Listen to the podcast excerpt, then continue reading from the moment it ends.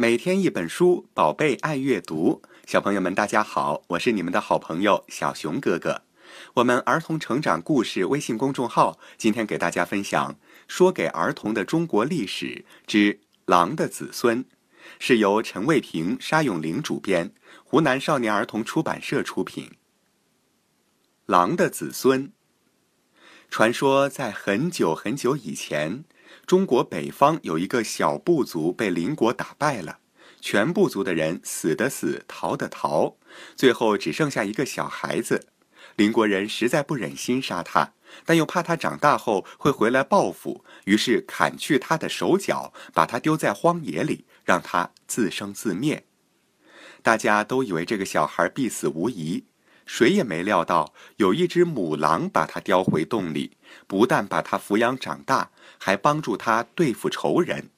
后来，他的子孙就拿狼作为本族的标志，他的部族就像长大的狼，愈来愈强，成为唐朝北方最可怕的敌人——突厥。突厥人和从前的匈奴人一样，都是大草原上的骑士，马骑得飞快，箭射得又狠又准。来无影去无踪，他们是天生的战士，从小就被教导，战死沙场是最光荣的，而病死在床上是最丢脸的。所以突厥人打起仗来简直就是不要命。在唐朝刚建立没有多久的时候，突厥出现了一位很厉害的领袖，叫颉利可汗。他经常率领着他的百万骑兵在大草原上横行霸道，见了东西就抢，抢不走的就放火烧掉。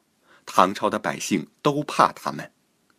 有一回，颉利可汗又带着大军来袭了，民众纷纷逃跑，连唐高祖也考虑把国都迁到南方了。只有李世民，也就是后来的唐太宗，反对这么做。放心吧，父皇，我一定有办法解决的。李世民是唐高祖的第二个儿子，勇敢又聪明。从十八岁开始，他就随着父亲带兵打天下。每打下一个地方，他的哥哥和弟弟们总是先去抢夺金银珠宝，李世民却只留心有没有优秀的人才可以用，甚至连投降来的敌将，只要有才干，他也都大胆的任用。这一天，李世民在京城北方的一座城里整顿军队，准备和突厥好好的打一仗。他知道硬碰硬一定打不过敌人，所以他找出了突厥大军的裂缝所在。颉利可汗与突利可汗叔侄两人正在争夺领导权，他们的关系就好像一个西瓜，如果没有适当的工具，是不容易剖开；可是，一旦这瓜有了一点点裂缝，要敲开它就不难了。李世民将计就计，他带了一小队士兵来到离突厥大军不远的地方。他假装生气的大声喊：“喂，秃利，你好可恶！拿了我的金子，却跟你叔叔来攻打我们。你这种不守信用的人，根本不配当我李世民的朋友。”颉利可汗一听，以为秃利可汗私下与李世民结成一伙，打算抢走自己的位置，勃然大怒。秃利可汗听了，也怒火中烧。叔叔，说不定是你和李世民联合，你嫉妒我的本事比你强，你怕我会夺走你的位置，所以你跟李世民一唱一和，好让士兵们对我反感。协力和秃利当场吵了起来，他们都怕对方和李世民联合起来对付自己，不敢轻易出兵。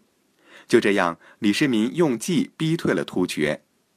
不过他知道突厥一定还会再来的，便加紧训练军队。几年之后。协力和突利又为了争夺王位打了起来。当时已经当上了皇帝的李世民，趁机派了十万大军去攻打他们。协力抵挡不了唐朝大军的攻击，被捉到了长安城。李世民欣赏协力的勇士精神，不但没有杀掉他，还封他当大将军，赐给他田地房屋。而突厥士兵则编入了李世民的军队里。于是，大部分的突厥士兵归降了唐朝。李世民的宽容使敌人变成了朋友，他也以同样的态度对待其他的部族。在他当皇帝的时候，中国变成了当时世界上最强大的国家，而他也成了最伟大的皇帝。他就是历史上有名的唐太宗。从古看今，这是一个知己知彼、百战百胜的最佳例子。突厥人虽然拥有强大的实力，却无法在战争中获得胜利。这似乎也隐含着一种警告：家庭兄弟戏强，民族内部分裂，始终是最可悲的事。但自古以来，类似的事却在人类历史的舞台上不断的重演着。小朋友们，故事到这儿就结束了。记得每晚八点，我们不见不散哦。有什么想跟小熊哥哥说的，记得在文末留言。再见。